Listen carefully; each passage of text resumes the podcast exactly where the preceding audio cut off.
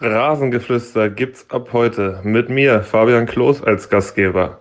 Von dem Dynamo Spezi müsst ihr euch leider erstmal verabschieden. Denn ab heute rocke ich mit Schuppi hier den Laden und natürlich sprechen wir dabei ganz ausführlich über unsere Arminia. Rasengeflüster. Der sportliche Podcast von und mit Sebastian Schuppan und Jens Umbreit.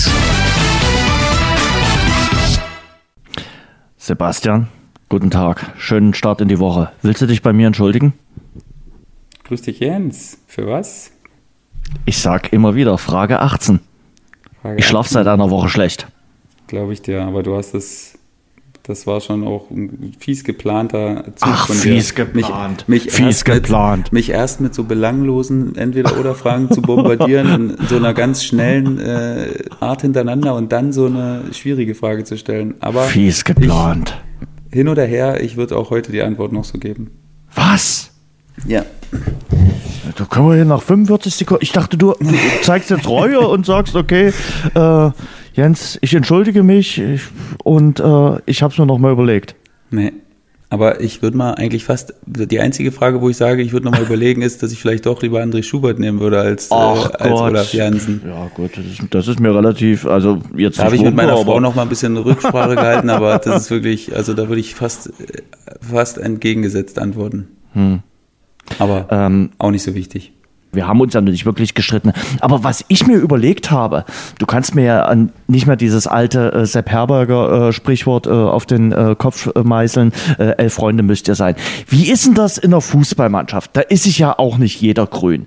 Ähm, wenn man sich da mal nicht so mag. Und da gibt es ja auch manche äh, Egoismen, äh, wo man wirklich sagt, der eine kann mit dem anderen nicht. Wie kommt man dann trotzdem miteinander klar im Fußballbusiness? Ich stelle mir das ja dann doch ein bisschen anders vor als im Büro, im, im Job, im, im, im Radio. Klar, man muss miteinander arbeiten, aber man kann sich ja dann doch irgendwie aus dem Weg gehen. Aber beim Jubeln fällt dir der vielleicht dann doch um den Hals, mit dem du gerade nicht so gut kannst. Also beim Jubeln wäre jetzt wirklich die, ähm, das wäre jetzt die Situation, wo es mir wirklich am gleichgültigsten wäre, wer, okay. wer da jetzt kommt. Also da, da schalte ich alles aus. Aber mhm. es gibt natürlich auch in Fußballmannschaften Möglichkeiten, sich aus dem Weg zu gehen. Also ich meine, die Kabine ist groß und mhm. es ist möglich, mit einem wirklich nur äh, Hallo und Tschüss zu sagen und äh, vielleicht in einer Gesprächsrunde mal einen Smalltalk zu machen und das gibt es häufiger, würde ich sogar sagen. Also das ist jetzt nicht ganz, das ist jetzt gar nicht so selten. Aber das ist auch ja, in Ordnung. Wie soll, das, wie soll das anders gehen? Also bei so definitiv. vielen Leuten. Man muss ja sich nur mal 25 Leute früher Klasse vorstellen in der Schule. Da haben sich auch nicht alle 25 verstanden. Ist doch ganz logisch. Da könnt ihr einen besser miteinander und die anderen, äh, mit denen kannst du vielleicht nur so ein bisschen äh, Smalltalk machen. Und trotzdem äh, wird uns ja uns, die wir den Fußball konsumieren, uns, die wir den Fußball lieben, oft, oft vorsuggeriert, dass sich alle mögen in der Kabine. Nee, garantiert nicht. Also ich meine, es gibt auch in jeder Mannschaft Grüppchen, ne? Das gibt es wirklich in jeder Mannschaft. Das ist immer nur die Frage, versuchen Grüppchen Einfluss aufs große Ganze zu nehmen. Das wäre dann der Moment, wo es gefährlich wird. Aber dass es Grüppchen gibt von Leuten, die sich besser verstehen als andere, also das, das halte ich auch für die normalste Sache der Welt und das ist auch die Natur des Menschen, dass man sich mit den Leuten umgibt, mit denen man gut zurechtkommt. Also das, das halte ich wirklich für absolut normal.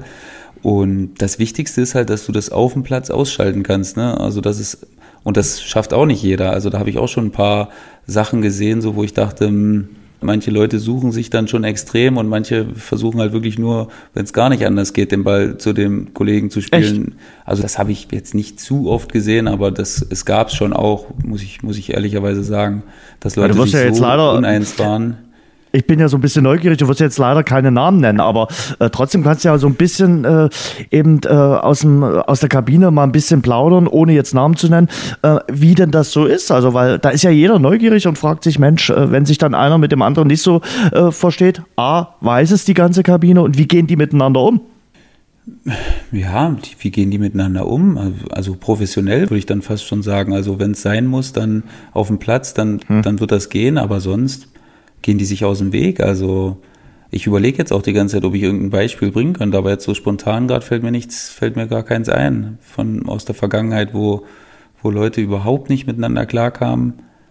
Na gut, äh, die, die bekanntesten Beispiele sind ja zum Beispiel Klinsmann und Matthäus. Die konnten nicht miteinander. So. Ja. Und die haben es irgendwie versucht, sich zu arrangieren. Aber es hat auch nicht immer geklappt. zusammen. Ja, aber so richtig äh, Ja, funktioniert kannst es ja auch nicht ausschalten. Jens. Also ja. wenn du einen wirklich nicht, nicht riechen kannst, dann gibt es natürlich Situationen, wo du dann auch manchmal nicht mehr zurückhalten kannst. Also dann knallt's halt mal. Aber man muss halt immer wieder gucken, dass man trotzdem eine Basis findet zumindest, wo man guckt, dass man dem anderen nicht schaden will und dass man versucht, ja, wenn man auf dem Platz steht nachher oder wenn es im Training dann ist, dass man versucht, so gut wie möglich zusammenzukommen und äh, der Mannschaft nicht zu schaden damit. Also das wäre dann der Punkt, wo, wo man wirklich auch als Mannschaft dagegen steuern muss. Man merkt ja, es gibt immer Leute, die sie nicht verstehen und man merkt das natürlich auch, man merkt so Reibungen, aber wenn das zum Beispiel jetzt äh, in der Art ist, dass sie sich in Zweikämpfen, dass sie absolut Vollgas geben in Zweikämpfen und sich nichts gönnen, nicht mal den Dreck unter den Fingernägeln, ja, also gibt Schlimmeres im Sport, als dass sich zwei konkurrieren äh, zu sowas. Wenn, solange das nicht unfair ist oder irgendwie ausartet, halte ich das auch noch. Da bin ich jemand, der wirklich, der würde erst ganz, ganz spät eingreifen. Weil manchmal tut das auch gut, sich mal bis aufs Letzte zu verausgaben. Und ja, wie gesagt, es würde erst interessant werden oder erst dem Moment zum Einschreiten kommen, wenn man mit dem Verhalten der, der Mannschaft oder dem Gefüge schadet. Ja, bei Torhütern ist es ja nun auch gang und gäbe, dass Ja. die jetzt nicht beste Freunde sind, also ganz selten beste Freunde sind, weil da eben Oder nur einer Trainer spielen und. Spieler zum Beispiel. Das gibt es zum Beispiel häufiger, dass Trainer und Spieler nicht miteinander zurechtkommen. Ja. Und dass das auch jeder weiß. Und ja, das gibt zum Beispiel, das ist, würde ich sagen, ist so fast die häufigste, die häufigste Fehde, die es so geben kann, quasi in so einer Mannschaft. Das ne, entweder ein Spieler, der davor Stammspieler war oder Ja. hoch angesehen war und Ja. dann irgendwie abgesägt wird und sowas gibt es häufiger. Na, eben gehörten äh, Herrn Kloß, dem ist das ja auch passiert in Bielefeld. Der war ja nun auch nicht immer dort Stammspieler. Gab ja auch eine Zeit, äh, wo er sich auch mal den einen oder anderen Gedanken gemacht hat, äh, ob er Bielefeld verlässt. Also das muss man ja auch nun mal sagen. Und ähm, da gab es sicherlich auch nicht immer nur Trainer, die 100% da auf ihn gezählt haben. Nee, das stimmt. Klosi hat auch immer mal, also auch in den drei Jahren, wo ich da war, auch mal eine Phase, wo er mal eigentlich einmal vielleicht mal auf der Bank saß. Das hat eigentlich fast jeder Trainer einmal gemacht, würde ich fast sagen, in, den, in der Zeit, wo ich, wo ich da war. Aber das hat keiner wirklich lang durchgehalten. Also, ähm, meistens fast nur eine Halbzeit, würde ich sagen, sogar. Wenn, da gibt es bestimmt eine Statistik dazu. Ich glaube, wirklich, es hat keiner länger als eine Halbzeit durchgehalten, weil er halt doch so ein Fixpunkt ist und immer alles auf ihn auf, ausgelegt war und das auch wirklich nicht nachhaltig funktioniert hat ohne ihn. Und dementsprechend, ähm, ja, Äh, Weil du das aber gerade ansprichst äh, mit äh, Trainer und Spieler. Ähm, der Trainer ist ja dein Vorgesetzter. Äh, eigentlich müsste ja der Trainer über den Ding stehen und sagen, ich habe äh, mit äh, den Spielern eigentlich kein Problem. Und trotzdem sind ja auch die Trainer nur Menschen und da weiß man auch, dass die so ihre Pappenheimer haben. Ist es eher schwieriger für den Spieler oder ist es eher schwieriger für den Trainer? Du kannst jetzt aktuell nur aus Spielersicht sehen, aber was glaubst du denn? Ich glaube, das ist für beide schwierig. Also Ja. man muss ja immer versuchen, klar, das zu wahren, dass man gefühlt versucht, jeden gleich zu behandeln.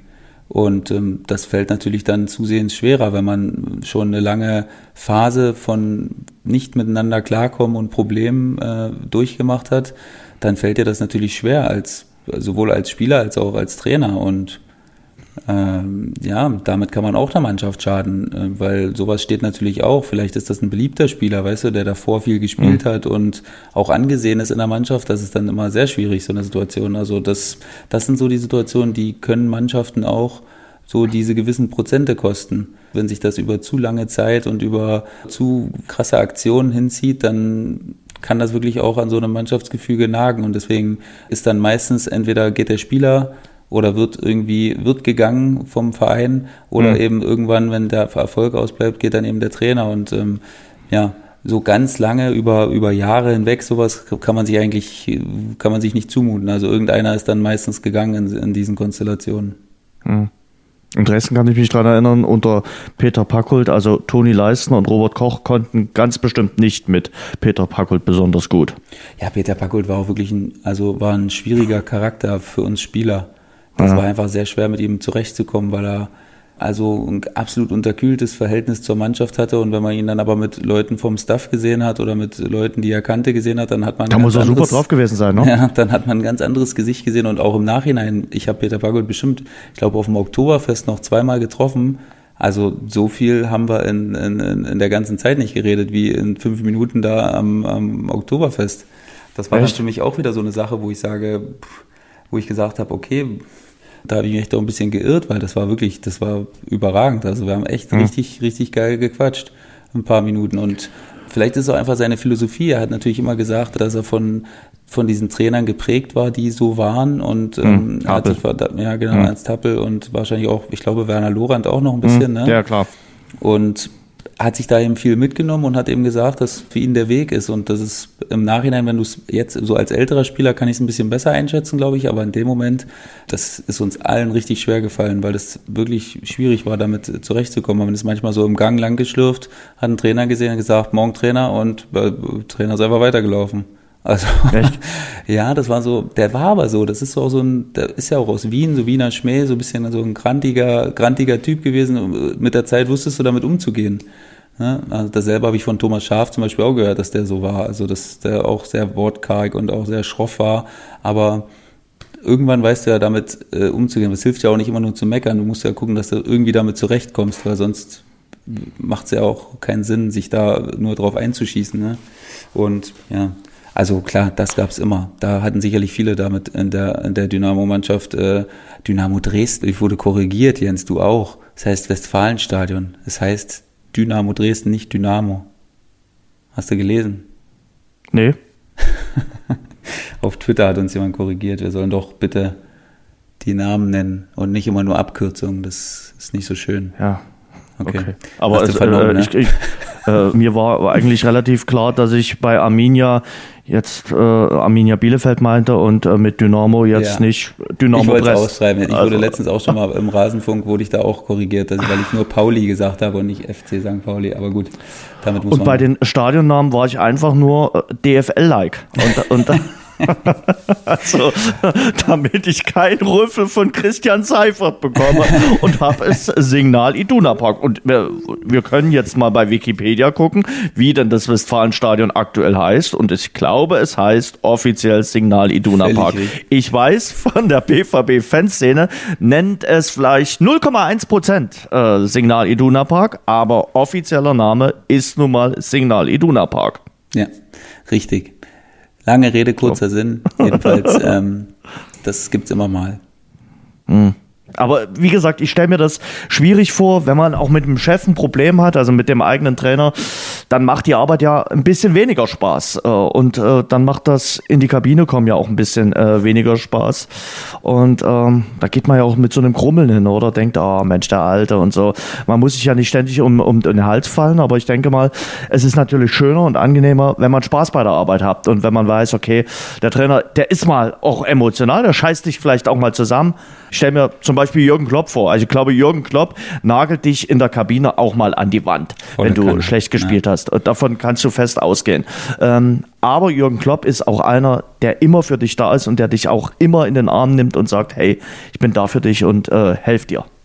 Ja, das war auch zum Beispiel damals bei Norbert Meyer, das habe ich an ihm so, so, so doll geschätzt. Der hat uns manchmal wirklich, also ich, der hat uns an die Wand genagelt, wirklich nach Niederlagen, also wirklich, da möchte, mochtest du nicht da konntest du vielleicht im Nachhinein drüber schmunzeln, wenn wir aus der Kabine gegangen sind, mhm. dass, äh, wenn du nicht dran warst, also wenn er dich nicht hops genommen hat, aber das tat wirklich teilweise richtig weh und er hat wirklich keinen geschont, ne? Auch Klosi, selbst als Kapitän, der wurde da manchmal wirklich richtig hart attackiert. Aber mhm. bei Norbert Weyer musstest du einfach, dass, wenn der freie Tag vorbei ist danach und du dich wieder zum Training triffst, dann hat das einfach gar keine Rolle mehr gespielt. Also wirklich, du hast es sofort gemerkt, das war nicht nur gespielt oder so, der hat, das hat wirklich keine Rolle mehr gespielt. Und somit konntest du dann auch damit besser umgehen, weil das natürlich klar dazugehört. Wenn du schlecht spielst, musst du auch mal damit rechnen, dass dir der Trainer mal einen auf den Deckel gibt und das gehört auch dazu. Damit muss man umzugehen wissen mit der Zeit. Aber es hilft ungemein weiter, wenn Trainer ähm, dir dann das Gefühl vermitteln, dass es wirklich sich damit auch gegessen hat. Er musste das loswerden und er musste das auch sagen mhm. und dann war es aber vorbei. Und das hat wirklich, das hat uns als Mannschaft richtig, richtig geholfen, auch mit Kritik umzugehen. Und ähm, ja, bei Packold bei Packult war es halt so, äh, Packult war wirklich, der hat auch nicht, die Besprechung, die ging auch nicht sehr lang. Das war einfach seine, das war einfach, wie wir haben letzte Woche drüber geredet, alte Schule, ne? Das war halt Mhm. so wirklich ganz alte Schule. Lob nur, wenn absolut überragend und sonst eher zurückhaltend, nur kurze Ansagen, wenig, wenig Informationen und das war eben sein Ansatz, dass, dass man so die Spannung immer hochhält. Wenn du wenig Informationen bekommst, dann weißt du nicht, woran du bist.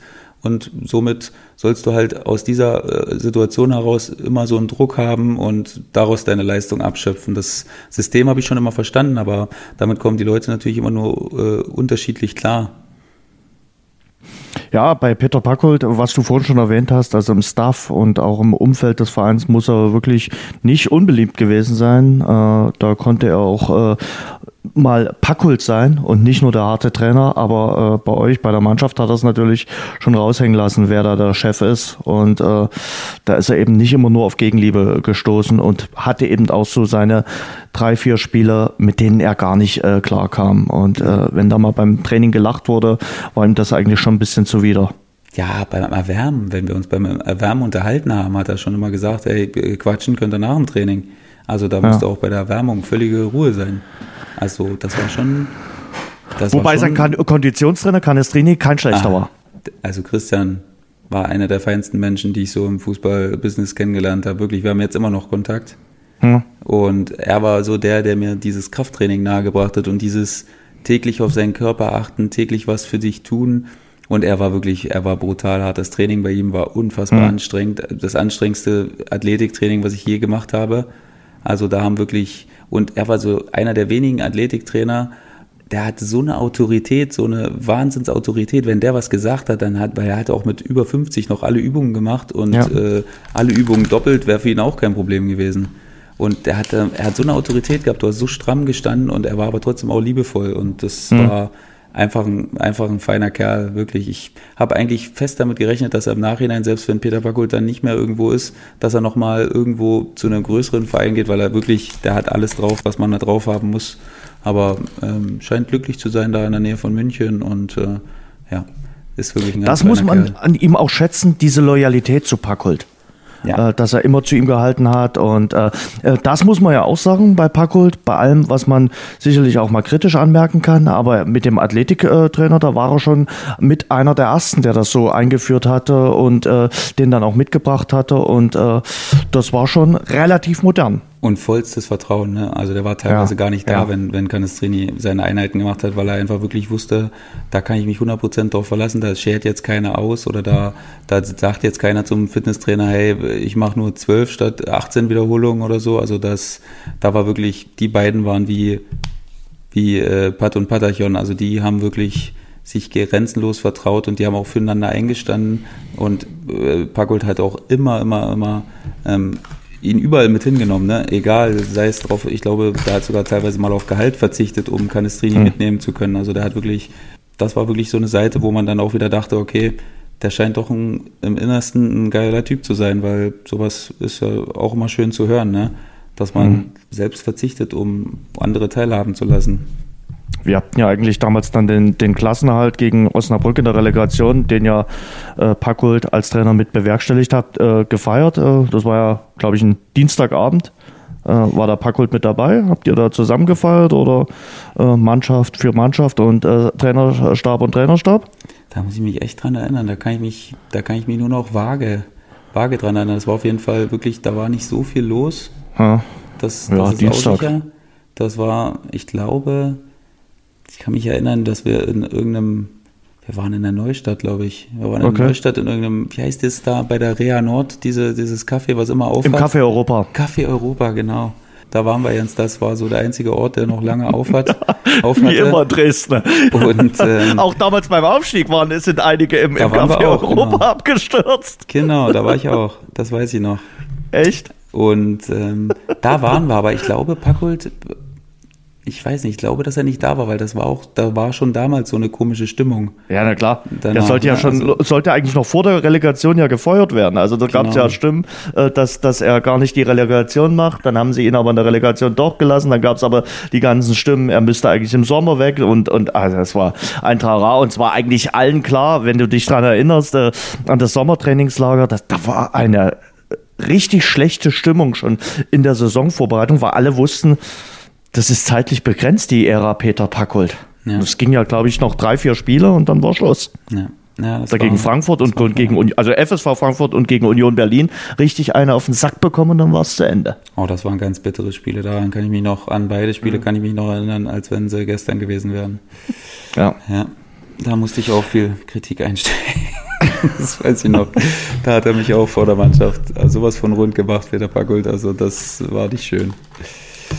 Und Ja. dann bist du da jemand, der, der das in sich reinfrisst und sagt, Mensch, also an mir nagt sowas immer und ich nehme sowas auch mit und äh, ich bin da ja eher, also ich nicht so ein Norbert Meyer-Style, der dann nach zwei Tagen einen Schalter umlegt, sondern an A nagt sowas an mir und ich bin dann auch eher bei sowas, naja, Typ Elefant, also ein bisschen auch nachtragend. Nee, also äh, damals konnte ich damit noch nicht gut umgehen, muss ich ehrlich sagen. Da hatte ich meine Probleme. Ja. Ähm, da, da war ich auch zu unsicher meiner Position und äh, der ganzen Situation und ja, wie gesagt, ich konnte damit nicht so gut umgehen, weil er halt so wortkarg war. Ne? Also der hat, der hat mich dann da durchbeleidigt nach dem Unionsspiel ohne Ende und auch zu Recht. Das war wirklich kein gutes Spiel, aber da habe ich Ja, wirklich- das hat es mit einigen Mitspielern gemeinsam, also warst ja nicht der nee, Einzige. das stimmt schon, aber ich meine, ist ja egal, da, ich war nicht der Einzige, aber äh, Ja. es war auf jeden Fall unschön. Und im nächsten Spiel habe ich dann auch nicht gespielt, aber das, ähm, äh, ja, also damals fiel mir das noch viel schwerer als heute, muss ich sagen. Mit der Zeit konnte ich damit besser umgehen. durchbeleidigt. Hm, nicht schön, nicht schön. Und dann äh, nach Hause gegangen und einfach gesagt, okay, scheiße. Äh, Ja, es ist halt vor der Mannschaft, musst du dir das mal vorstellen, ne? Also das ist schon äußerst unangenehm, wenn Ja. Szenen immer wieder angehalten werden und er fragt dich dann noch so, so rhetorische Fragen, so ein bisschen, du weißt nicht mal, ob du antworten sollst oder nicht, weil es ist offensichtlich, weißt du, du kannst nicht eigentlich, was willst du zu deiner Verteidigung sagen und du siehst es da ganz klar auf dem Video und ähm, ja, er hat das auch noch in so einer Art und Weise gemacht, die, die ein bisschen schwierig war für mich und meinen Kopf so einfach so so forsch und, äh, und gnadenlos so ein bisschen. Und damals, wie alt war ich? 25, 26, 7, 26 vielleicht, dann hätte man meinen können, äh, das hätte schon an mir abprallen müssen oder besser an mir abprallen sollen, aber hat es leider nicht gemacht. Und es hätte nichts gebracht. Ja gut, er, er war dann auch eigentlich schon auf dem Ast, wo man wusste, ja, Ja, viele Spiele vorbei. bekommt er Nach. FSV Frankfurt war es das letzte Spiel. Nach FSV Frankfurt, aber nicht nach Union, sondern es war ja Nee, erst genau, Union, ja, dann FSV Frankfurt. Ähm, hast, hast du dann nochmal, äh, oder versucht man da auch nochmal, muss ja jetzt nicht Packult sein, aber irgendein anderer Trainer, zu sagen, hey Trainer, kann ich nochmal mit Ihnen sprechen oder ein Einzelgespräch, klopft mal an der Trainerkabine an und sagt, na, wie sieht's denn aus? Oder Ja. ist das von Trainer zu Trainer abhängig? Ja, das ist abhängig. Ich, also ich, Hm. ich glaube, ich war ein oder zweimal bei ihm drin. Das war eigentlich dann nicht so schlimm, wie ich gedacht hatte. Also da Hm. war es echt okay. Da hat er auch dann gesagt, nee, nee, einfach weitermachen und einfach Gas geben, weil ich war eigentlich immer jemand, der im Training, der Hm. sich im Training nie geschont hat und jetzt auch nie da groß was aufkommen lassen hat. Und äh, von daher hat er gesagt, nee, nee, du kannst nichts machen, einfach auf deine Chance warten, weiter Gas geben und einfach weiter so machen. Und da, ja, aber das habe ich in dem, in dem, in dieser Situation dann nicht so, weil wir standen da echt schon mit dem Rücken zur Wand, wie du gesagt hast. Ja. Die Si- Situation war katastrophal. Die Stimmung war so, als wenn wir ein Dreivierteljahr am Stück nicht gewonnen hatten. Und ähm, das nach drei Spieltagen, das war auch ein Kunststück, was wir da äh, hinbekommen haben.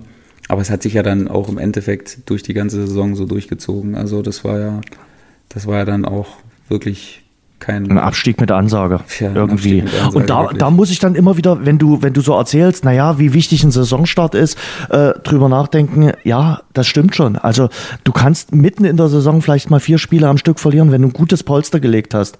Äh, aber wenn du den Saisonstart, da schleppst du halt elendelang mit dir rum. Mit dem Kopf, dann das ganze Gefühl in der Stadt ist ein schlechtes.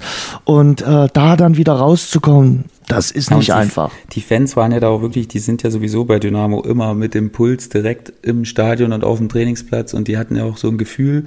Und das war wirklich, das war katastrophale Stimmung vom Ja. ersten Trainingstag angefühlt.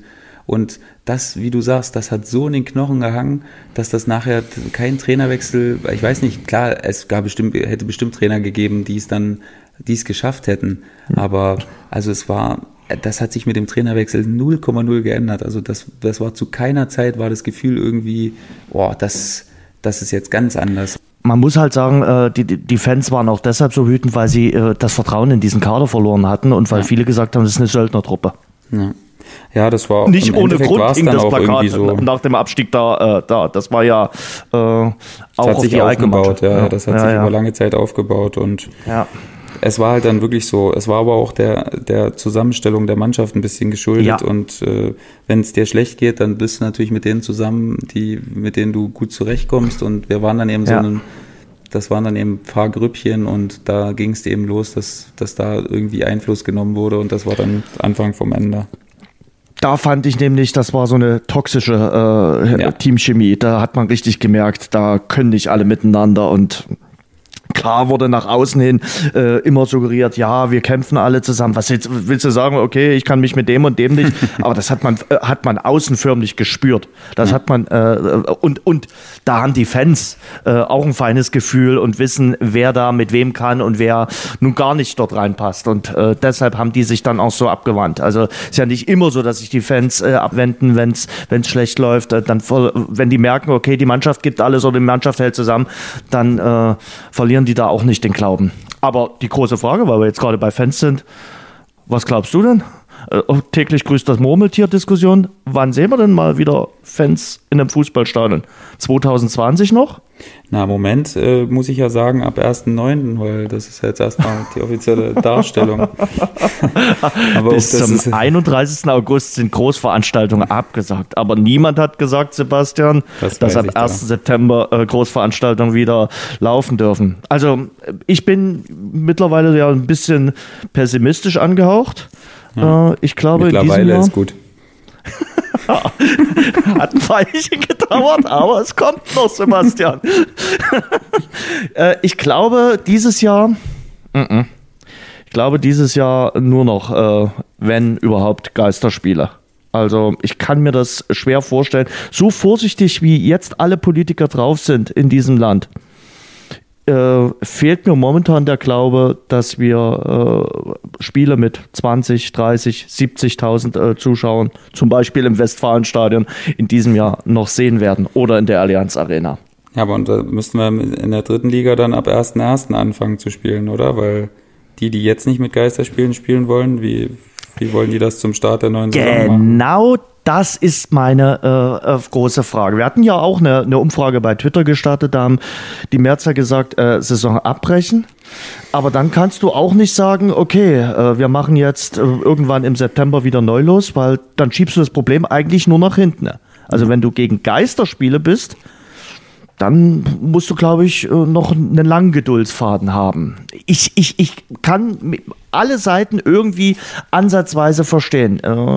Und ich kann auch die Fans, die, die Fanlager verstehen, die ja jetzt ein großes Pamphlet in Richtung erste und zweite Liga rausgegeben haben und gesagt haben, äh, dass der Profifußballer längst krank genug ist und weiter in Quarantäne gehört.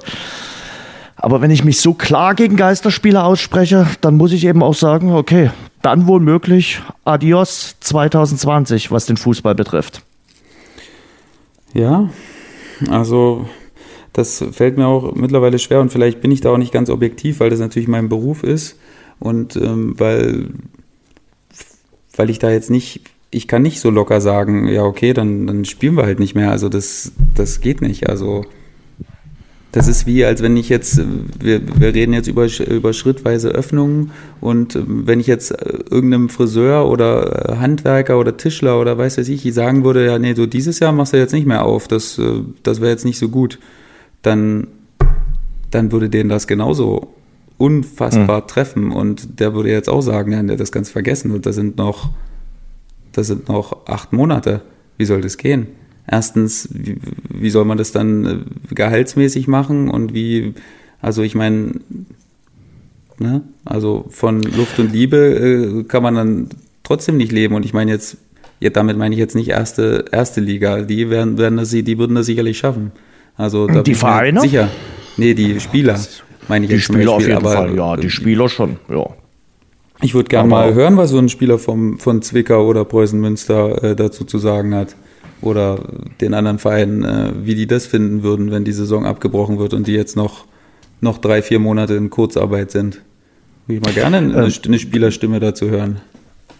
Acht äh, Vereine aus der dritten Liga haben ja gesagt, äh, sie wollen lieber die Saison abbrechen, weil Geisterspiele würden sie in den finanziellen Ruin treiben. Muss man sagen, die meisten dieser Vereine haben gerade für den gesamten Verein äh, Kurzarbeit beantragt. Und ähm, wenn sie jetzt wieder spielen würden, würde das natürlich wegfallen. Aber sie haben ja außer den Fernsehgeldern dann keine anderen Einnahmen. Also es gibt ja kein Zuschauergeld äh, Ja. und ähnliches. Und äh, deshalb sagen sie, für uns wird das ein riesiges Verlustgeschäft. Deshalb lasst uns die Saison abbrechen. Man muss allerdings auch gucken, da gucken wir mal kurz auf die Tabelle, welche Vereine gesagt haben, äh, lasst uns mal die Saison abbrechen und welche Vereine gesagt haben, wir wollen unbedingt weiterspielen. Also da sind sicherlich auch ein paar äh, sportliche Aspekte mit dabei. Ja. ja, ich möchte jetzt auch nicht, dass hier, dass jetzt so der, ähm, dass das jetzt so in die Richtung geht, so der haut nur auf die drauf. Also ich meine, jeder Verein versucht natürlich für seinen Verein und er ist ja auch nicht für andere verantwortlich, sondern für seinen Verein das beste, das bestmögliche Szenario rauszuholen. Das verstehe ich schon. Da komme ich mit mit der, mit der ganzen Sache. Aber es ist ja nun wirklich diese Überlegung, die, die muss man ja nun wirklich in sich tragen. Ich habe jetzt gelesen, dass der, dass der Präsident von Jena gesagt hat, also den Landespokal, den würde er schon gern zu Ende spielen. Ähm, aber die dritte Liga nicht oder oder wie, weil sie da sind sie im Halbfinale gegen äh, gegen Nordhausen, die insolvent sind und im äh, Finale würde ein, würde ein Oberligist warten und das würde er gern zu Ende spielen, aber die dritte Liga, da würde er jetzt sagen, nein, das sowas verstehe ich nicht. Also ich meine, ich habe schon auf Twitter mit jemandem hin und her geschrieben und gesagt, für mich ist das ein, ein sportlicher Wettbewerb und ein sportlicher Wettbewerb muss am Ende auch sportlich entschieden werden und äh, nicht, nicht aus irgendwelchen, und da sage ich jetzt nicht, dass Corona eine kleine Sache ist, überhaupt nicht. Das ist jetzt nun mal Fakt und das, das betrifft uns jetzt alle. Aber ich würde jetzt ein schlechtes Gewissen haben, daraus irgendwie was äh, rausschlagen zu wollen aus der ganzen Sache und zu sagen wollen, ja, ja, nee, wir müssen jetzt abbrechen, weil das geht so nicht und äh, da jetzt nicht so ein gutes Gefühl dabei. Und natürlich können die uns auch vorwerfen, ja, wir wollen ja nur weiterspielen, weil wir noch aufsteigen können. Ja, aber es sind noch elf Spiele zu spielen, also da gibt's noch eine Menge Punkte zu holen und auch wir, wenn wir jetzt noch, wenn wir jetzt keinen Punkt mehr holen würden, da, das würde auch nicht reichen. Also ich meine, das ist ja jetzt nicht nur so, dass wir daran denken, ah, Aufstieg, Aufstieg, Aufstieg, aber also wenn ich was anfange, dann würde ich das schon gern äh, zu Ende bringen am Ende des Tages. Und äh, ich glaube, diese Einstellungen haben bestimmt viele. Und wie gesagt, die Spieler kommen ja eben da nicht zu Wort, weil die eben auch nicht äh, das letzte Wort treffen oder die letzte Entscheidung treffen. Das ist ja auch klar. Aber Das kriegt man ja jetzt mehr und mehr mit. Also, äh, dass die Vereine natürlich bedacht sind und äh, die Vereine der ersten und zweiten Liga halten sich jetzt ganz zurück. Die gucken natürlich äh, auf nächste Woche, äh, wenn sich äh, die Deutsche Fußballliga dann am Donnerstag treffen wird. Und auch in der dritten Liga merkt man es jetzt, da wird es auch ein bisschen ruhiger, wenn es um äh, die Fußballer aus den Vereinen geht.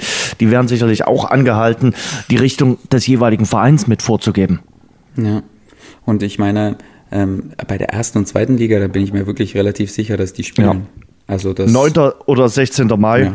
Also das, Und all das, was man so mitbekommt, äh, da sind die Planungen im, im, im vollen Gange. Äh, die, die wollen auch spielen, also die, äh, die Deutsche Fußballliga. Und ähm, ich glaube, da wird man sich äh, auch von dem äh, Schreiben der deutschen äh, Fanszene, also der Fanszene Deutschlands, nicht abbringen lassen. Ähm, ich habe es ja schon ein bisschen äh, zitiert, äh, die wirklich äh, dann in ihrem äh, Schreiben gesagt haben, äh, Profifußball ist krank genug, gehört weiter in Quarantäne. Ähm, der Fußball habe eine herausgehobene Bedeutung, ist aber nicht systemrelevant. Ist es, ist es Die auch Frage. nicht. Es geht, äh, der der ist nicht systemrelevant, okay. Aber wir wollen doch einfach nur unter den Auflagen, die jeder zu beachten hat, wenn das möglich ist, wieder unseren Beruf ausüben, also wieder spielen. Und das will der Kneipier und Gaststättenbesitzer ja, ja, aber klar. auch. Naja, wenn es da, wenn es Möglichkeiten gibt, das, äh, das unter Auflagen zu machen, dann ähm, keine Ahnung, was, was soll ich da, was soll ich dazu sagen, Jens? Man kann ja nicht mehr versuchen als Verein, als die Auflagen zu erfüllen und zu gucken, am Ende hat die Politik sowieso das, das, das letzte Wort. Wenn die diese, was die Taskforce ausarbeitet, äh, diese Taskforce Gesundheit da, äh, wenn das denen nicht reicht, ja, dann braucht man nicht weiter zu diskutieren, dann wird's, dann geht, dann geht sowieso nicht. Also das ist klar. Ne? Irgendwo musst du ja auch den Strich machen. Also ich glaube, wir können uns, äh, uns festlegen, dass ich sag mal ab Regionalliga oder ab Oberliga definitiv nicht mehr gespielt wird. Da wird abgebrochen. Ich meine, Regionalliga, einzigen, das Einzige, was ich wirklich, wo ich sage, keine Ahnung, da ist das mit den Tests, ob so viele Tests, ob, da, ob die überhaupt, da habe ich aber keine Ahnung, ob die überhaupt vorhanden sind. Dass man sagt, ey, äh, ist das nötig, so viele Tests zu machen? Das ist so wie das einzige Argument, wo ich selbst mal nachdenke und sage, okay, also klar, das weiß ich aber nicht. Dafür hab, da, da bin ich da habe ich überhaupt keine Ahnung davon, wie viele Tests wir machen können und äh, ob wir da jetzt Leuten Tests wegnehmen, die es nötiger haben als wir jetzt. Wir haben es ja nicht nötig, sondern wir werden ja nur pro forma quasi kontrolliert. Ich habe ähm, da gelesen, dass in der zehnten Kalenderwoche, also im, im März waren es irgendwie 7000 Tests pro Tag in Deutschland, die möglich waren. In der 15. Kalenderwoche waren es 123.000 täglich. Und ein Experte ja. hat gesagt, wir haben in Deutschland mehr Kapazitäten, als getestet wird. Okay. Ja, also wenn das nicht, wenn, wenn, wenn das wirklich gegeben ist, dass, dass diese Tests in, Hülle und Fülle oder in ausreichender Form vorhanden sind, dann, dann sehe ich jetzt nicht dieses Argument, dass der Fußball sich da absolut irgendwas, irgendwas wahnsinnig Großes rausnimmt, sondern er will einfach nicht in absolut größte Probleme geraten und die würde es geben, wenn, wenn die Saison abgebrochen werden würde oder wir jetzt auf unbestimmte Zeit erstmal nicht spielen könnten.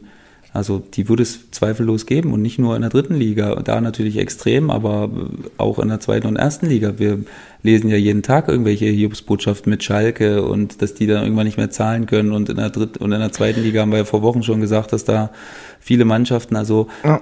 wie gesagt, nehmt es mir nicht böse. Es ist auch mein Beruf und meine meine Liebe, meine meine Liebe neben meiner Frau natürlich, die meine große Liebe sitzt jetzt neben mir, Schatz. Muss ich sagen, oder? Sag mal, das musste ich sagen. Ja, muss ich sagen. Und oh, ähm, oh, da, oh, oh, oh, da gucke ich natürlich auch Soll ein bisschen ich den Möbelwagen schon bestellen? Nein, da gucke ich natürlich so ein bisschen natürlich durch die Fußballerbrille, aber wer will es mir verübeln? Also das ist nun mal so. Ich will einfach gern wieder auf dem Platz stehen und ich will nicht, dass dadurch Leute zu Schaden kommen, aber wenn das möglich ist, äh, unter diesen Auflagen zu spielen, dann wäre es echt toll, wenn, wenn das so sein könnte. Und ich habe auch sonst noch keinen Spieler gehört, ganz ehrlich, außer Kevin Großkreuz. Und der hat bekanntlich ja 3,50 Euro schon mal verdient in seinem Leben. Der könnte vielleicht sagen, mir ist alles egal, selbst wenn wir bis Oktober nicht spielen. Aber sonst mhm. habe ich noch keinen Spieler gehört, der sagt, äh, da habe ich jetzt äh, aus der dritten Liga auch da, ich will nicht mehr spielen weil das würde natürlich für die Jungs auch bedeuten, weiter Kurzarbeit. Und mhm. ich habe ja schon, ich habe ja schon ein paar Mal ausgeführt, dass es da auch richtige Härtefälle gibt von jungen Spielern, die, die nichts verdienen, wenig verdienen und äh, sich dann, sich unter dem Mantel der Kurzarbeit dann ja auch in, in finanzielle Probleme geraten können. Also das gibt's bei uns natürlich auch. Gibt auch andere Extreme, wo, sagen, wo man sagen kann, die könnten das aushalten, aber es gibt eben auch diese, diese Leute. Mhm. Und ja, deswegen wollen wir nichts Besonderes, sondern einfach nur gucken, wenn was möglich ist, ob wir dann wieder ein bisschen daddeln können mit dem Ei. Ja, also wir sind uns, glaube ich, einig, wenn äh, die Testkapazitäten nicht ausreichen würden, dann müsste man wirklich ein großes Fragezeichen dahinter stellen. Also äh, wenn ähm, Tests für Fußballer da wären und nicht für ein Pflegeheim, dann äh, hätte der ganze Spaß äh, wirklich ein Loch. Also das, das brauchen wir nicht drüber äh, reden bei der äh, ganzen Sache. Die andere Frage ist natürlich, ich glaube, in dieser Woche wird äh, festgelegt werden, dass äh, zum Beispiel die Handball-Bundesliga, also das spricht alles dafür, die Saison abbrechen wird. Also erster und zweite Bundesliga. Da kann sich ja Handballer auch fragen, warum darf ich nicht weiterspielen und der Fußballer darf dann möglicherweise weiterspielen.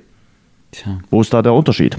Das weiß ich nicht, das kann ich dir nicht genau sagen, ob das was damit zu tun hat, dass das ein Hallensport ist und dass da dass, da, dass das nicht im Freien ist oder keine Ahnung, Jens, da kenne ich mich hm. nicht aus. Das, da möchte ich auch nicht sagen, aber jeder, jede Sportart hat ja, hat ja dann trotzdem, ja, hat ja dann trotzdem seine Möglichkeiten, um zu versuchen, ob das möglich ist oder ob sie gar keine Chance sehen. Das, das weiß ich nicht. Ob sie es nicht versuchen wollen oder ob sie es nicht versuchen dürfen oder können. Das, das, das kann ich nicht beurteilen. Dafür stecke ich zu wenig. Du bist ja im Handball aktiv, Jens. Wie, wie, wie sieht es da aus? Kannst du da was erzählen? Äh, wie, wie, wie da der Zustand ist? Also, wie gesagt, äh, diese Woche wird das entschieden für die erste und zweite Bundesliga und äh, diese Signale und Vorzeichen sehen so aus, dass man dort die Saison wahrscheinlich abbrechen wird. Und, und wie sehen äh, das die Vereine? Sagt man, sagen die Vereine, die würden gern oder oder oder ja, na klar, würden die, das, die gern, aber es, es, es, es geht nicht, es geht nicht. Und äh, wenn du siehst ja, äh, also die Handball-Bundesligisten äh, und die Zweitligisten noch viel mehr sind ja von Zuschauereinnahmen abhängig ja. und in, in den Sportarten machen Geisterspiele eben auch wenig äh, Sinn. Fast ähnlich so wie bei, bei euch jetzt in der dritten Liga, also wo, wo wirklich äh, dann die, die äh, Ausgaben für ein, für ein Geisterspiel höher sind als das, was man damit verdient. Aber natürlich, der sportliche Aspekt spielt auch dort eine Rolle, dass man sagt, okay, wir brechen jetzt hier mitten in der Saison ab. Aber ähm, ich bin mir relativ sicher, dass äh, auch den Handball dieses äh, Schicksal in dieser Saison ereilen wird und äh, dass die eine lange Sommerpause vor sich haben und dann auch niemand weiß, wann es denn da weitergeht, äh, ob äh, im September dann wieder gespielt werden kann. Das weiß ja überhaupt niemand. Die verschieben jetzt alles irgendwie in den Herbst hinein nach der, mit der Hoffnung, okay, dann wird vielleicht wieder gespielt werden. Aber ob das so kommt, hm. Das äh, weiß keiner. Und äh, das ist halt die, die, die große Frage bei der ganzen äh, Geschichte. Und eben auch beim, beim, beim, Fußball. Wie gesagt, ich glaube, dass in der ersten und zweiten Bundesliga ähm, das so kommen wird, dass äh, demnächst wieder gespielt wird. Und ich glaube, das wird äh, die Woche also dann möglicherweise vorbereitet werden. Entscheidend, du hast das schon gesagt, äh, muss das ähm, die Politik. Für mich wäre es noch ganz wichtig, dass man eben nicht nur sagt, es kann wieder Fußball gespielt werden, sondern auch die Menschen, unser eins, kann wieder äh, zum Beispiel Tennis spielen. Also nicht, dass ich jetzt ein großer Tennisspieler bin, aber dass man äh, so in normalen Sportarten dann auch wieder äh, normal äh, nachgehen kann. Das ist ja nämlich momentan ja auch verboten, dass man sagt, okay, man öffnet das dann auch wieder so ein bisschen, so wie man es jetzt in Österreich macht. Ich glaube, das wäre auch so ein Vorlauf, wo man äh, dann sagen könnte, okay, dann sollen sie ja jetzt auch wieder Fußball spielen. Ja, Jens, Und, also das, äh, das, das steigt uns jetzt hoffentlich keiner aufs Dach. Also das ist ja, das ist ganz klar. Ne? Ich, wir haben jetzt wirklich nur gerade über den Sport, über den professionellen Sport an sich ja. gesprochen. Also unsere persönliche Freiheit, ja, das ist, das steht an allererster Stelle. Also das wäre ganz toll, wenn wir jetzt langsam wieder zur, zu einer halbwegs ertragbaren Normalität äh, kommen würden und äh, ja, das ist ja auch ich darf von, ab heute in den Baumarkt mit Maske, das ist aber mit schön, Maske. Jens. Wirklich. Ja. Ich würde auch gerne. Ich weiß gar nicht, ob wir ab heute quasi, ob wir dann wieder äh, den Baumarkt öffnen. Ich weiß gar nicht. Hier in Bayern ist es ja auch alles. Wir sind ja, wir werden ja hier auch von von einer harten Hand regiert, Markus Söder, und ähm, da müssen wir jetzt mal gucken. Ich weiß es gar nicht. Ja. Äh, ich kann dir momentan nicht sagen, ob bei euch, äh, also äh, du scheinst keinen Bedarf im Baumarkt zu haben, oder? Also Baumarkt ist geöffnet, oder? Ja, klar. Baumarkt. Geschäfte bis 800 Quadratmeter, Baumärkte. Ähm, Autohäuser haben wieder offen, also du kannst auch wieder in dein Autohaus mit gutem Gefühl von Fahrradgeschäfte, aber dich treibt es ja zum Autohändler deiner Wahl, von daher. Ich bin wirklich, also wir sind eine Fahrradfahrerfamilie geworden. Ich sag mal, Schatz, wir also wir, wir reisen schon viele Kilometer täglich ab am Fahrrad. Sehr also schön, nicht gefällt viele, mir. also bestimmt, aber so 15, 20 am Tag reisen wir bestimmt. Aber eine große Tour machen wir eigentlich jeden Tag im Moment. Hm. Ähm, eine Sache will ich noch mit dir besprechen. Äh, und äh, ja, das gehört auch mit in das äh, Thema rein. Geisterspiele, Saison fortgesetzt. Was ich mich frage, gar nicht mal dritte Liga. Dritte Liga verstehe ich noch, aber erste Liga, vielleicht teilweise auch zweite Liga ist, ähm, dass die Vereine wirklich so wirtschaftlich auf Kante genäht sind. Also wo uns ja Christian Seifert im Januar noch gesagt hat, der deutschen Fußballliga geht es so gut wie noch nie, den Verein geht es so gut wie noch nie. Und jetzt wird vier Wochen oder sechs Wochen nicht gespielt und einige Vereine hissen jetzt schon die weiße Fahne. Äh, ganz ehrlich, ich frage mich, man, man legt ja immer so Notgroschen an. Macht das der Verein nicht und, und sagt, na Mensch, mal lieber 2,50 Euro auf Kante legen? Oder ist das falsch gedacht, weil äh, Fußballvereine ja jetzt nicht äh, nach Gewinn trachten, sondern danach trachten, sportlichen Erfolg zu haben? Ja, das ist wahrscheinlich, das ist ein sehr schwerer Spagat, glaube ich, den man machen muss. Ähm, zu entscheiden, ob man das Geld, was man übrig hat, in die Mannschaft investiert oder ob man sich ein gewisses, einen gewissen Vorrat anlegt. Und im Moment war es ja gar nicht abzusehen. Ne? Die Fernsehverträge, die werden ja immer größer statt kleiner. Also hat da mhm. wahrscheinlich auch keiner mit irgendeiner Silbe dran gedacht, dass man jetzt mal irgendwann eine Dürreperiode von, keine Ahnung, zwei Monaten überstehen muss. Und was man auch verstehen muss, ist, dass natürlich die Gehaltskosten in der zweiten und ersten Liga exorbitant hoch sind. Ne? Und da reden wir nicht über Kurzarbeit. Da reden wir nur über Gehaltsverzicht. Und da habe ich aber gehört, dass der meiste oder auch gelesen, dass der meiste Gehaltsverzicht so um maximal 20 Prozent betragen hat. Hm. Das ist ja jetzt nicht, nicht so, also klar sind das Einsparungen, aber wir reden ja da über Millionensummen monatlich, die da über den Tisch gehen.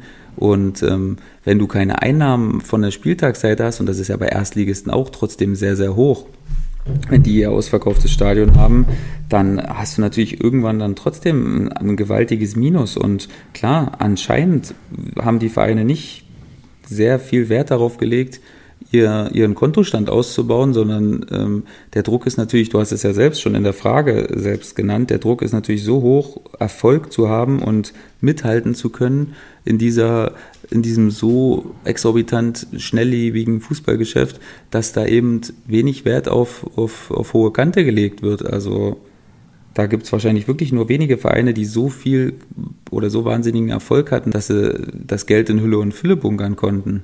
Und hm. ja, das ist wahrscheinlich auch ein Fingerzeig für die Zukunft und da vielleicht wird sich da auch ein bisschen was ändern in Zukunft, dass Vereine hm. ein bisschen bedachter mit ihrem Geld umgehen und eben sagen, wir müssen einen Mittelweg finden aus guten Spielern und vielleicht noch mehr Geld ins Scouting investieren, um dementsprechend äh, Fehleinkäufe zu vermeiden und um, um größere Ausgaben, die, die sich am Ende nicht rentieren, vermeiden zu können. Also ich glaube schon, dass da ein, ein großes Umdenken stattfinden wird in, nach der, nach der Corona-Zeit.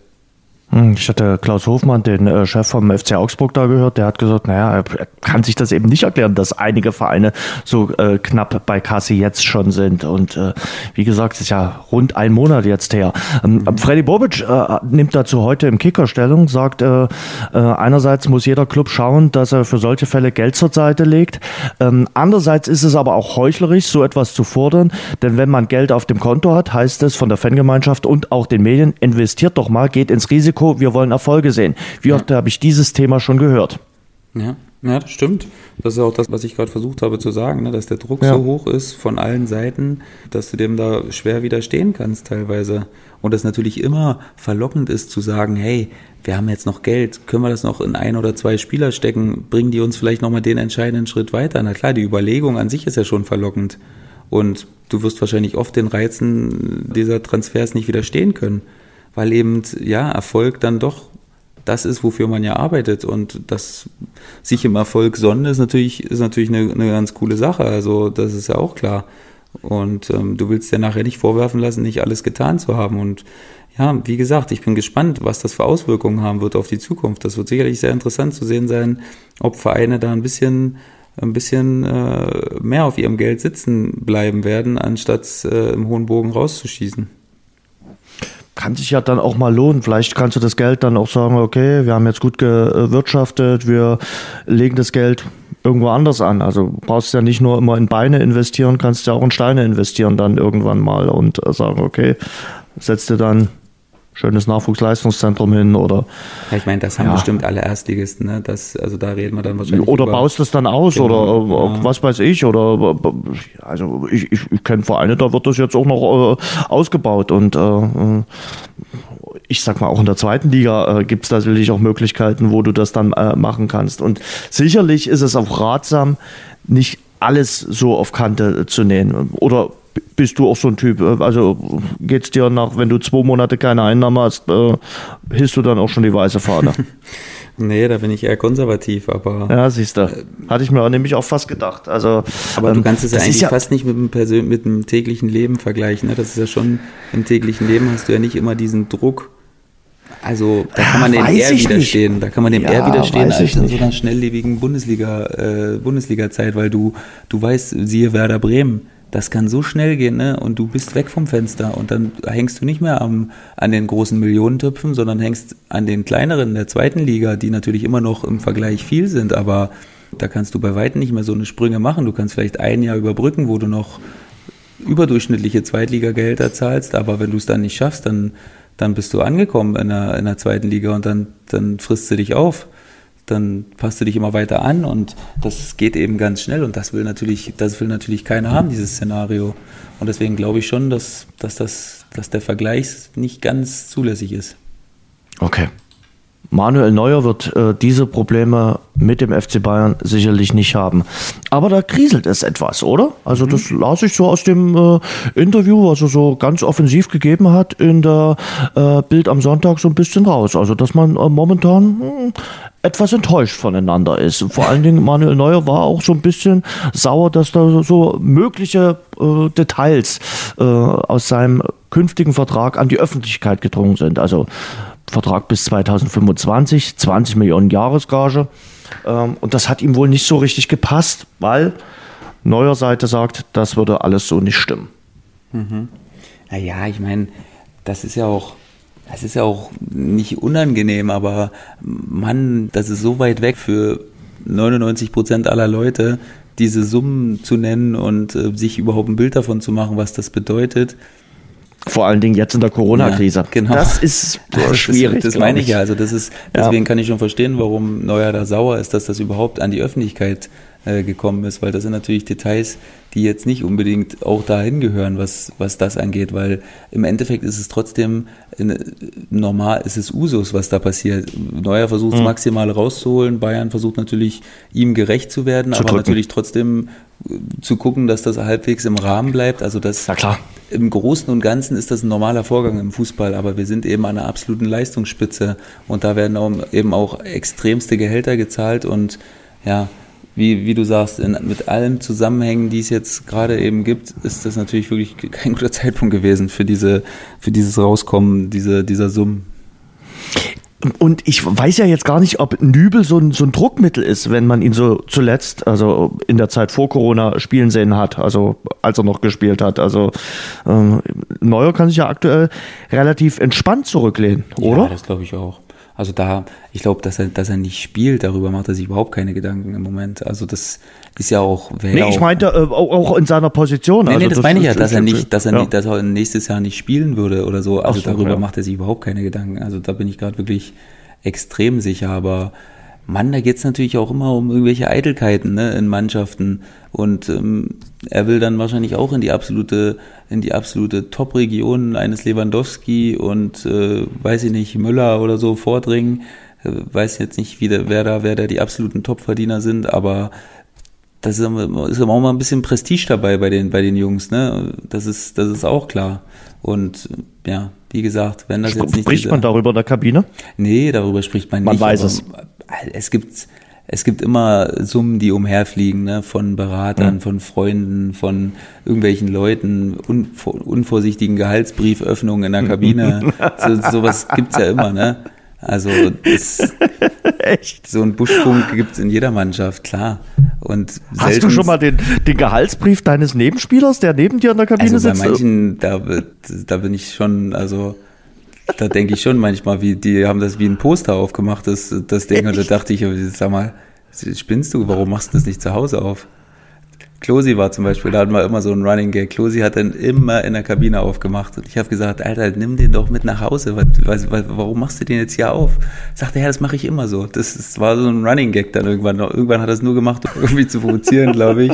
Und das ist halt, ja, es gibt Leute, die juckt das einfach auch nicht. Und ja, wenn du jetzt da, Verdammte also hat Axt, hättet ihr heute den Podcast gestanden. gemacht, da hätten wir so viel gelernt. Also, äh, ihr hättet das wirklich mal, ja, wie gesagt, aber hast dich ja dann wirklich nur mit halber Hand durchgesetzt. Also, äh, auf jeden Fall, wir laden ihn aber mal ein, oder? Also, wenn wir das mal hinbekommen, äh, mal so eine launige Runde mit ihm äh, hinzubekommen, wenn er dann aufgestiegen ist, äh, könnte er uns das eigentlich, äh, das Versprechen dann erfüllen, nachdem er uns ja schon hier diesen launigen Spruch am Anfang abgelegt hat. Also, können wir bestimmt ein bisschen Spaß haben. Darüber haben wir auch noch nicht geredet, ne? wenn du es jetzt gerade erwähnst, wie so ein Aufstieg ablaufen würde. Ah, das ist auch sehr traurig. Also, das ist, das ist wirklich traurig. Tragisch traurig schon fast.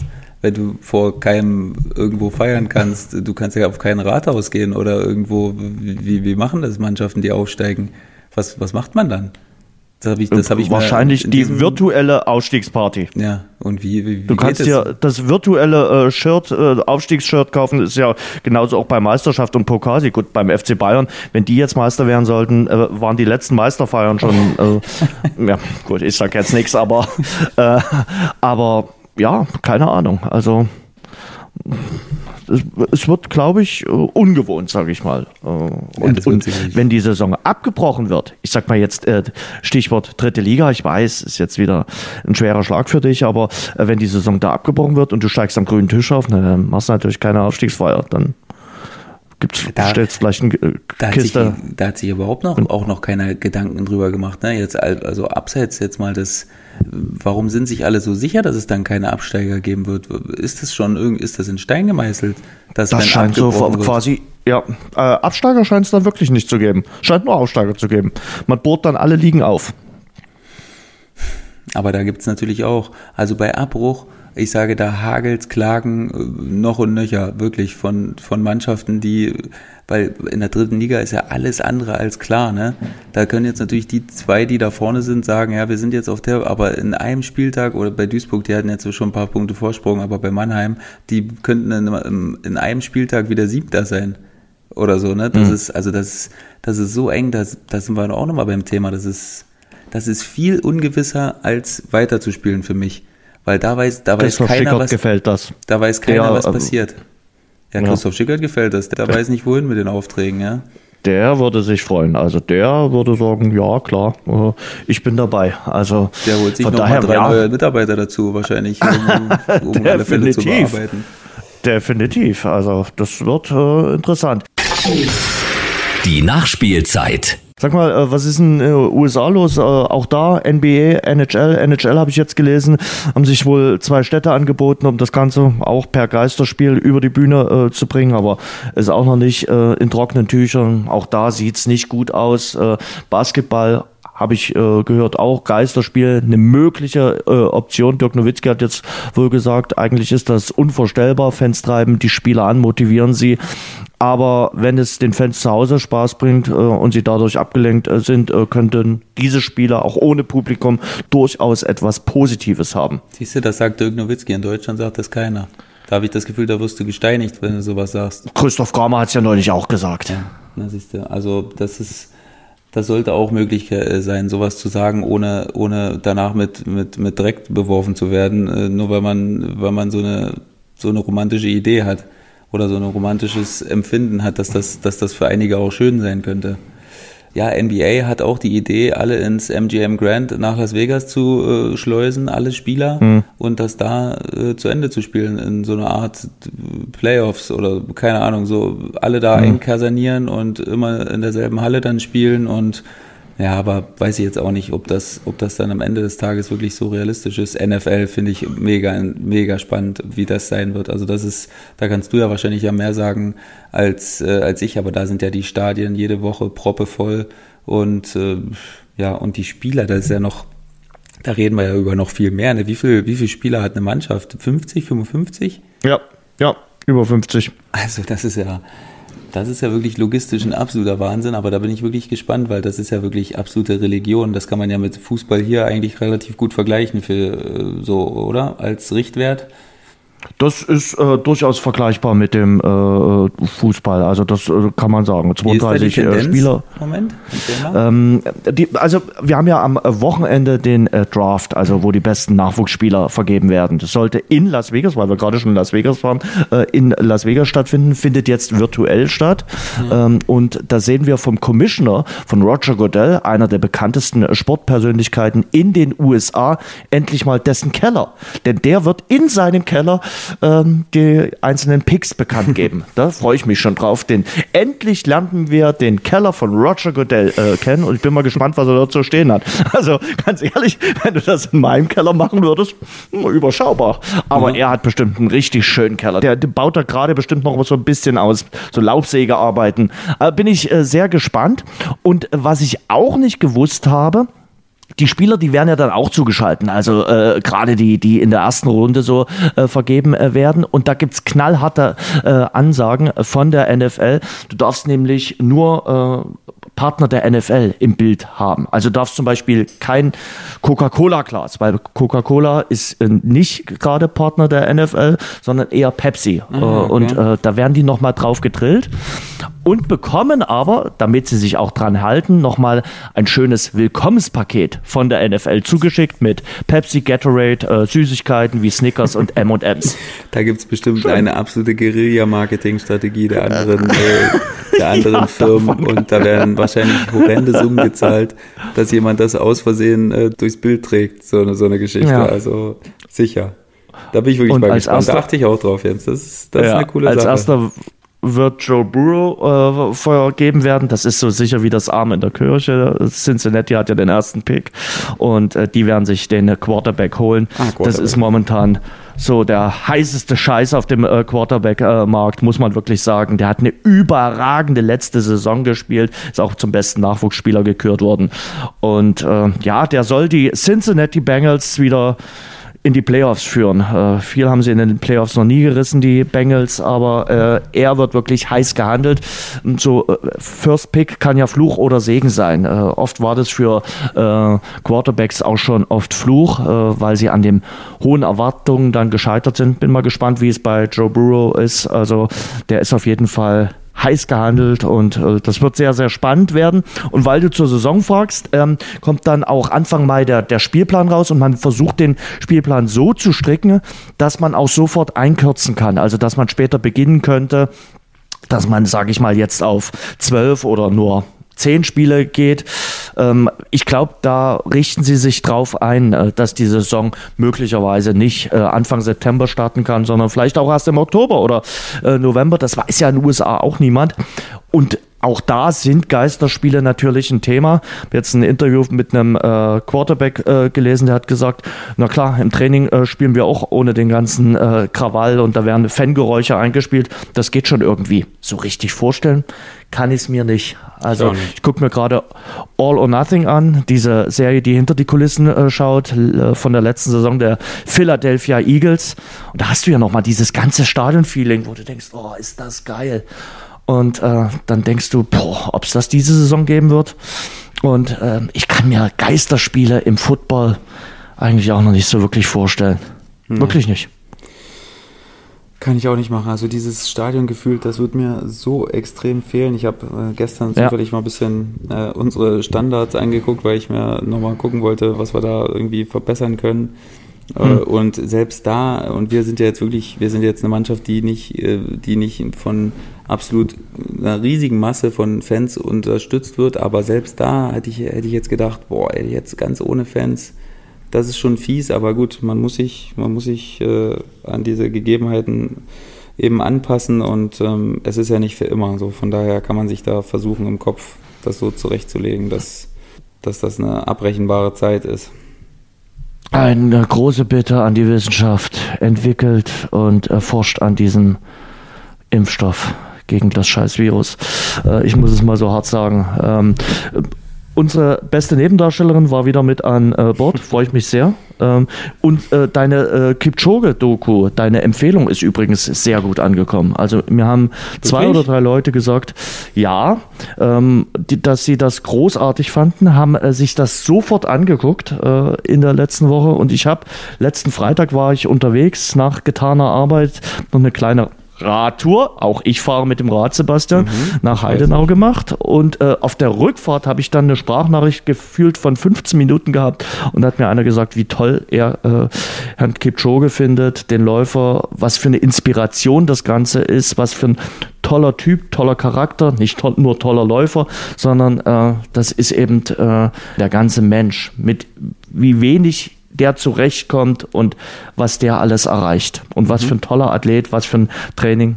Hätte ihn sehr beeindruckt. Und äh, es erwarten uns ja die nächsten großen Dokus. Also ich freue mich sehr drauf. Michael Jordan werde ich mir auf jeden Fall anschauen. Du auch? Ab heute, Jens, immer zwei Folgen, ja. Also das ist Genau. absolute Must, Must-See äh, TV-Show. die es jetzt im Moment gibt. Und ähm, da wird sicherlich eine lange, lange Zeit immer wieder zur nächsten Woche sich zu hangeln.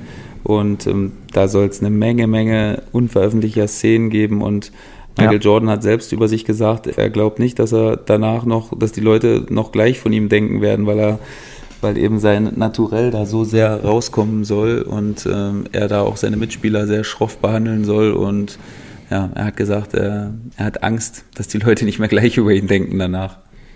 Ja, soll ihn nicht nur immer im positiven äh, Licht darstellen. Ja. The Last Dance kommt bei äh, Netflix und äh, freue ich mich sehr. Also er ist ja nun mal, das steht außer Zweifel, klar. Einige sagen auch LeBron James, aber ich glaube, Michael Jordan steht so eine halbe Treppe noch ja. über ihm. Ja.